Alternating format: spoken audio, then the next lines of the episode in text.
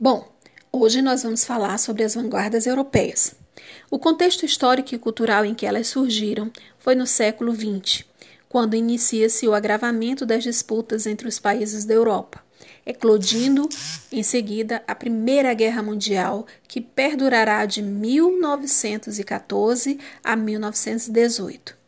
Nesse momento histórico, duas potências se consolidam no cenário internacional: Estados Unidos e Rússia. Na arte, novas experiências estéticas motivadas pelo contexto sociocultural dão origem a diferentes correntes inovadoras, que, ao romperem com os padrões anteriores, vão ser denominadas de vanguardas europeias.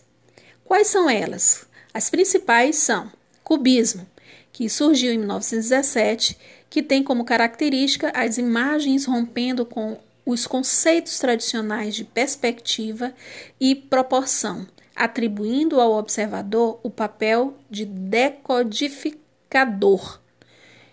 A partir daí, o autor elabora suas poesias de forma que quem vai interpretar é que vai entender a seu modo. O segundo exemplo de vanguarda é o futurismo, que ocorreu em 1909.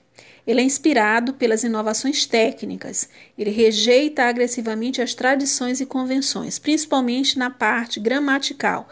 As poesias futuristas, elas abominam acentuações, é, pontuações, então, daí porque a situação de é, inovação.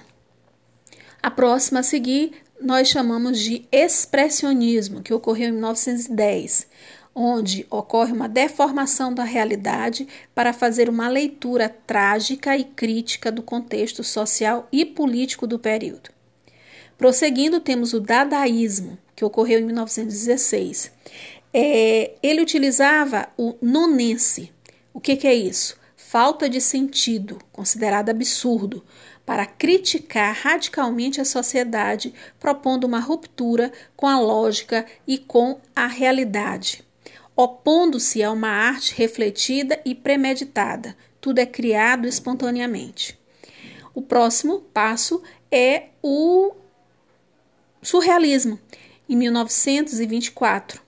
Nós temos aí um momento pós-guerra e assim como o dadaísmo, esse movimento ele rebela-se contra a lógica, porém volta-se para o inconsciente, a loucura, os sonhos e os impulsos, motivado pelo advento da psicanálise.